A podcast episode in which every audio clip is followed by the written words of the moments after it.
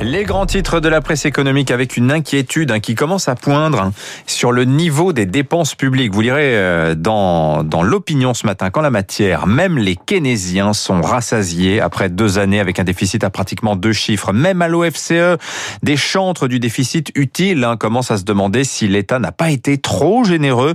Jugez plutôt, certaines entreprises ont eu 10 000 euros d'aide par mois alors qu'elles réalisent habituellement 4 à 5 000 euros de chiffre d'affaires mensuel. Des restaurateurs ont fait en 2020 leur meilleure année. Il y a en France 63 000 entreprises zombies.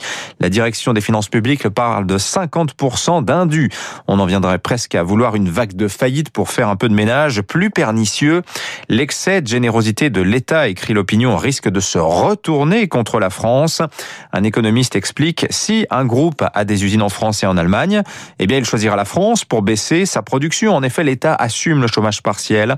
À l'inverse, c'est en Allemagne qu'il investira pour augmenter sa production, accélérant la désindustrialisation tricolore. Alors faut-il fermer rapidement le robinet budgétaire? Une Question qui est en lien avec celle qui va se poser aujourd'hui à Francfort au Conseil des gouverneurs de la BCE.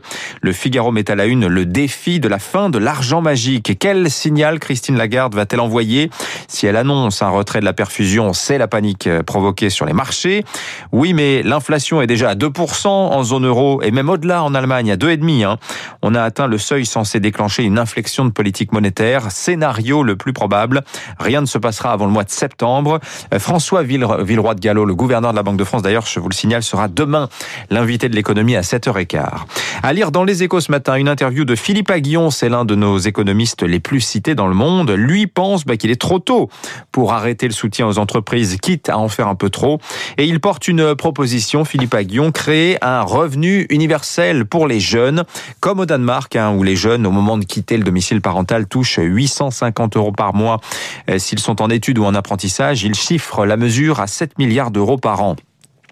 Le Parisien nous apprend euh, effectivement, comme nous le disait Marc Bourreau à l'instant, qu'AXA débloque 300 millions d'euros pour résoudre à l'amiable le différent qu'il oppose à certains de ses euh, assurés euh, restaurateurs. Enfin, c'est la success story du jour. Believe, le distributeur musical français, spécialiste de l'accompagnement numérique de la classe moyenne des musiciens, comme dit son patron. Eh bien, Believe entre en bourse à Paris aujourd'hui. On en parle tout de suite dans le journal.